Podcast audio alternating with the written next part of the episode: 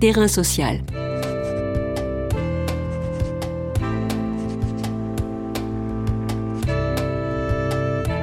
Hugues Chevarin. Benoît Colombat.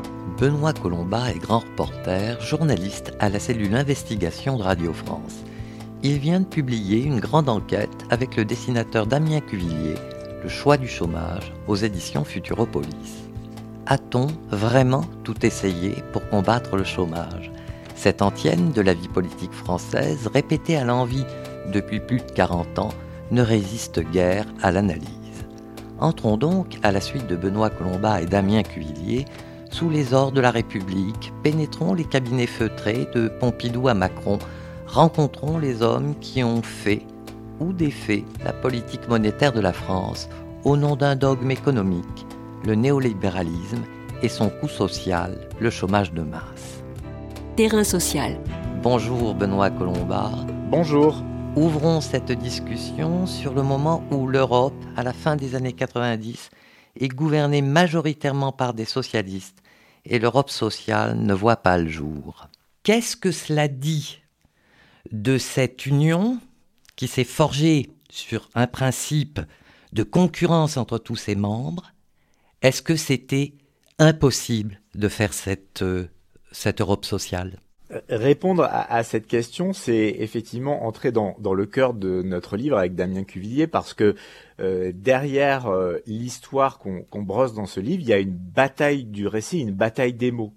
Et pour euh, parler de, l'Europe, puisque vous m'interrogez là-dessus, bah, il y a une bataille des mots autour d'une expression qui est l'Europe sociale de marché, et qui est voilà l'expression qui est mise en avant euh, pour vanter les mérites de cette construction européenne. En fait, c'est vraiment une expression qui est euh, forgée autour de concepts néolibéraux et notamment ordolibéraux. On va sans doute y revenir, c'est-à-dire euh, une, façon bien précise de, considérer le fonctionnement de la société. Le néolibéralisme étant le fait d'assigner un rôle bien précis à l'État, servir le marché, mettre en avant le droit privé. L'ordolibéralisme étant un, dérivé allemand de ce néolibéralisme-là, et cette économie sociale de marché euh, qui euh, pourrait euh, faire croire que bah, la priorité c'est le, social, le plein emploi, parce que c'est l'objet de notre livre. Et en fait, non, le, mot important, c'est marché finalement. Et le, mot social, il est à, interpréter uniquement dans le sens de société. Voilà. Et, donc, voilà, tout est dit autour de cette expression. Et c'est pour ça qu'en fait, on a voulu aller aux racines de cette construction européenne, aux racines de ces grands choix euh, économiques et financiers qui ont été pris depuis plus de 40 ans. On a un discours officiel qui est de dire tout est fait en faveur du plein emploi. Nous faisons tout, mettons euh, tout en, en, sorte, nous déployons toute notre énergie pour lutter contre le chômage. Or, on voit bien qu'il y a un chômage de masse, un chômage des masses, qui, euh, qui est toujours présent aujourd'hui. Donc, on a voulu raconter cette histoire de la manière la plus précise possible, en retournant aux sources, aux archives et en rencontrant les acteurs de cette histoire. Effectivement, à un moment donné, dans votre enquête, vous rencontrez Edith Cresson, et elle vante les réussites de Madame Margaret Thatcher. Et est-ce que c'est à cette occasion que vous aviez, vous avez choisi de demander à Ken Loach, le cinéaste britannique, de faire la préface de votre livre? C'est pas à ce moment précis-là, mais euh, c'est apparu un peu comme une évidence en fait hein, à, la fin de, notre travail, euh, quand on a euh, réfléchi à, au fait de trouver quelqu'un pour préfacer cet ouvrage. Et c'est vrai que le nom de Ken Loach s'est imposé un peu comme une évidence parce que euh, par son par son travail en, en, tant qu'artiste, à sa manière, bah, finalement à travers ses films et même au-delà du, film emblématique My Name Is Joe, il euh, raconte il décrit les, conséquences, les ravages de, cette politique néolibérale. Et, donc, euh, voilà, moi, c'est vrai que c'est quelqu'un qu'à titre personnel, j'admire en tant qu'artiste, que réalisateur. Je crois que c'était le cas aussi de Damien Cuvillier. il a accepté euh, tout de suite de, de préfacer cet ouvrage. Il montre de manière presque exemplaire le cas britannique qui aurait peut-être dû fonctionner comme une alerte? En fait, le cas britannique et euh, la figure de Margaret Thatcher qu'on voit euh, fugitivement dans le livre, mais c'est un peu l'arbre qui cache la forêt finalement, parce que effectivement cet ultralibéralisme, hein, qui est aussi euh, euh, valable pour Ronald Reagan, évidemment le président américain, donc on a ce mouvement-là au début des années 80, bah, cet ultralibéralisme, quand je dis c'est l'arbre qui cache un peu la forêt, parce que la famille libérale, elle est, elle est plurielle. Donc d'ailleurs, Damien Cuvillier signe une page à un moment où on, on, voit les planètes, les différentes planètes de cette famille libérale, euh, qui est beaucoup plus, plus large que, que ce qu'on peut imaginer. Et donc, euh, c'est pour ça qu'on s'attache plus à à ce concept de néolibéralisme, ce que je disais tout à l'heure, c'est-à-dire que l'histoire qu'on raconte, qui n'est pas forcément une histoire cachée, mais qui est une histoire qui n'est pas très connue, elle est incarnée par un certain nombre de personnages, certains sont connus, sont dans les lumières, des anciens ministres de l'économie, des présidents de la République, bien évidemment, mais il y a beaucoup d'autres personnages qui, eux, sont très largement méconnus et qui ont euh, vraiment euh, incarné, porté cette histoire-là, qui ont euh, poussé ces grands choix économiques et, et financiers.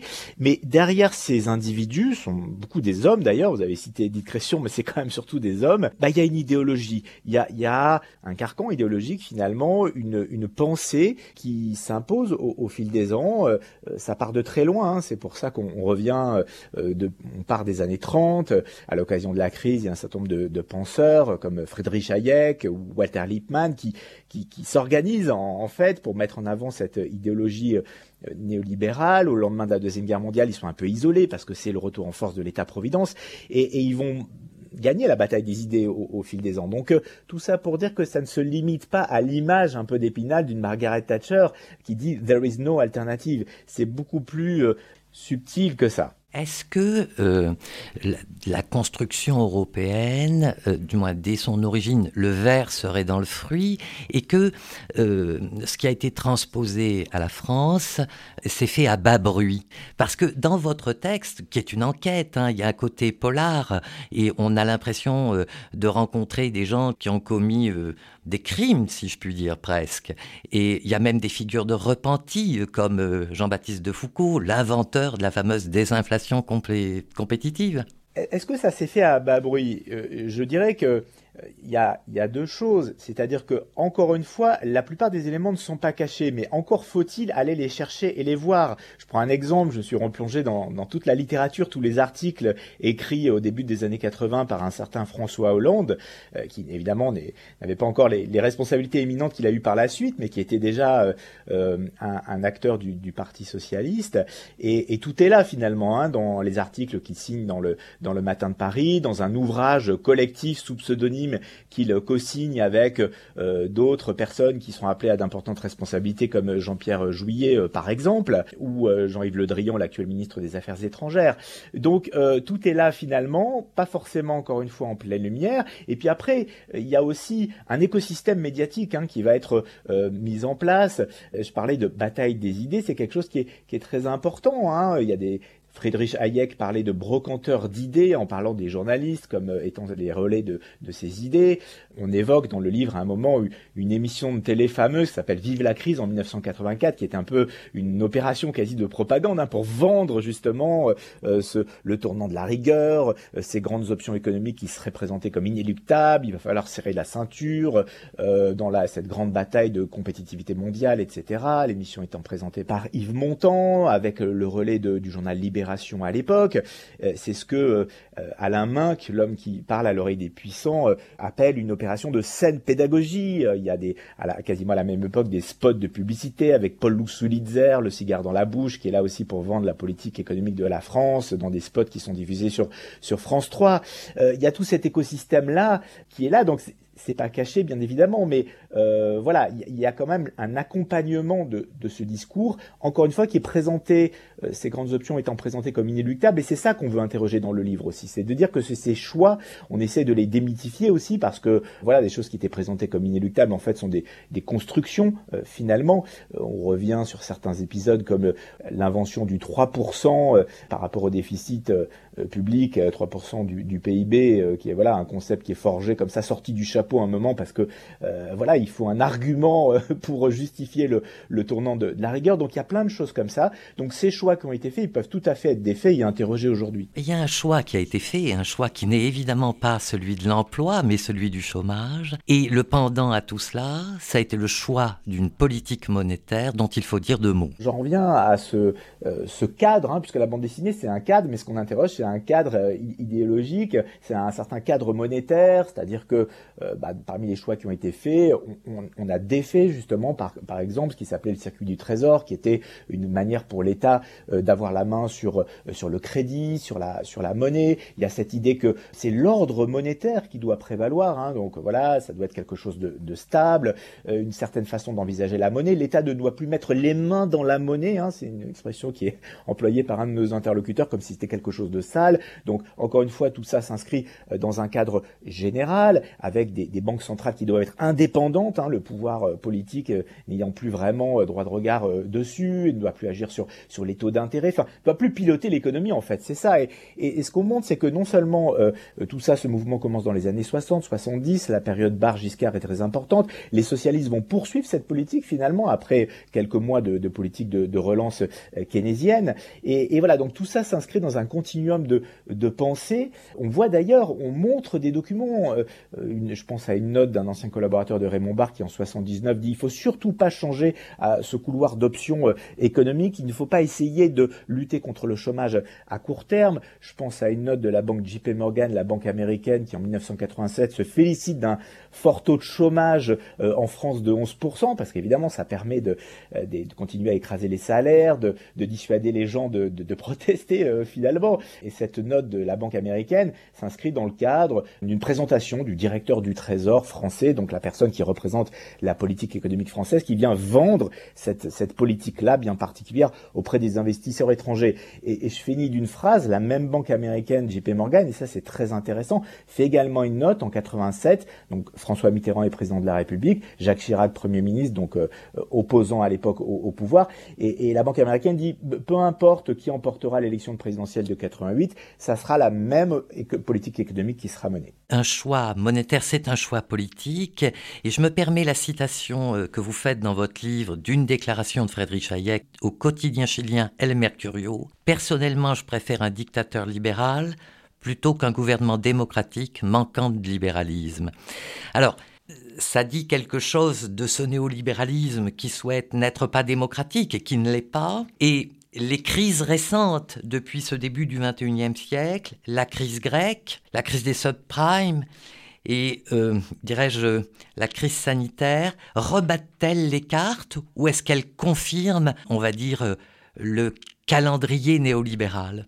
Oui, alors ce qu'il faut dire, c'est que la question que vous vous posez renvoie au fait que euh, dans cet album avec Damien Cuvillier, on, on montre les coulisses de notre enquête aussi. Et c'est vrai qu'on a été nous-mêmes euh, rattrapés par, par l'histoire euh, récente, mais il n'y a, a, rien d'étonnant. C'est-à-dire qu'on le montre dans le livre, on montre la manière dont, on travaille, c'est-à-dire on embarque un peu le lecteur avec nous pour montrer aussi d'où on parle. C'était quand même, euh, on voulait allier la, rigueur de l'enquête journalistique à l'honnêteté vis-à-vis du lecteur, c'est-à-dire que on, laisse la place au lecteur pour se faire un jugement, mais en même temps on a un point de vue qui est hyper documenté, mais on a un point de vue. Et donc c'est vrai que, eh bien, les gilets jaunes, le coronavirus, tout ça apparaît au cours de notre enquête. On le montre dans le livre, et finalement, en écho, en fait à, notre propos, parce qu'évidemment tout ça est, le produit de, l'histoire qu'on qu raconte. C'est une histoire française dans un cadre plus mondial, mais voilà, donc tout ça fait, fait sens. Donc pour répondre à votre question, évidemment on peut pas avoir d'avis euh, catégorique là-dessus. Ce que, ce que je peux dire, c'est que de toute évidence, on a l'impression qu'on est à la fin d'un cycle,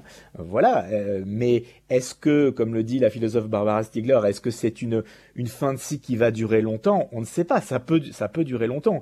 Euh, on voit bien aujourd'hui, à la faveur de la, à la faveur de la crise du coronavirus, que certaines idées qui étaient considérées comme absolument hérétiques il y a quelques mois, euh, tout d'un coup ressortent du chapeau euh, sur la dette, des investissements, euh, des, des, politiques publiques. Bon, mais on voit bien un aspect très tactique aussi dans tout ça, hein, parce que euh, c'est quand même globalement toujours les mêmes politiques néolibérales, en tout cas en France et dans bien d'autres pays, qui sont toujours à l'œuvre. Donc le néolibéralisme a survécu à bien d'autres crises. Donc voilà, il joue peut-être sa peau en ce moment, mais il a, quand même les moyens de se, défendre très, très largement. Mais on, on, ne peut pas dire ce qui va se passer. Simplement, ce qu'on veut montrer aussi à travers ce livre, c'est que non seulement ces grands choix, ils peuvent être interrogés, ils n'ont rien d'intangible, mais que l'histoire l'histoire n'est jamais écrite. Donc selon vous, la messe n'est pas dite et le, rachat par la Banque centrale européenne des dettes monstrueuses euh, à l'occasion de, de, cette pandémie, est-ce que c'est une sorte de lueur d'espoir peut-être? Tout dépend euh, si on, on, décide de voir le verre à moitié plein ou, ou le verre à, moitié vide. Euh, on voit bien qu'il y a des lignes qui bougent. Euh, quand vous regardez ce qui se passe aux États-Unis avec euh, Joe Biden euh, qui annonce un plan de relance de plus de demi milliards de dollars, et c'est ce qu'annonce l'Europe à côté, paraît quand même assez assez peu peu important. Mais encore une fois, j'ai le sentiment, parce que là vous me demandez un commentaire, qu'on est plus dans une espèce de guerre de position, c'est-à-dire que là il y a une crise et bon voilà il faut essayer de d'agir face à à, cette crise-là, mais sur du moyen ou du plus long terme, on voit bien que euh, les choses sont loin d'être jouées. On voit bien en France une petite musique qui est en train de revenir, par exemple, euh, concernant la dette Covid qu'il faudra bien payer un jour. Donc on voit bien un certain nombre de discours qui, qui reviennent.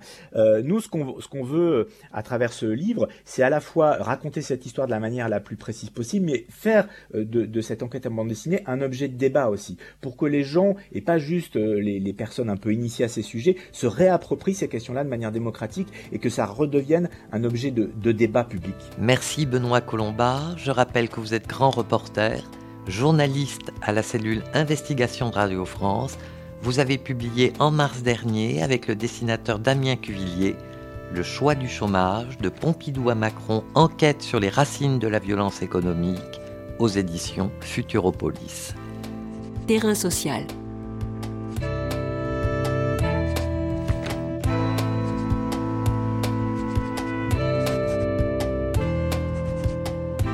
Les podcasts du chantier sont à retrouver sur lechantier.radio et sur les plateformes d'écoute.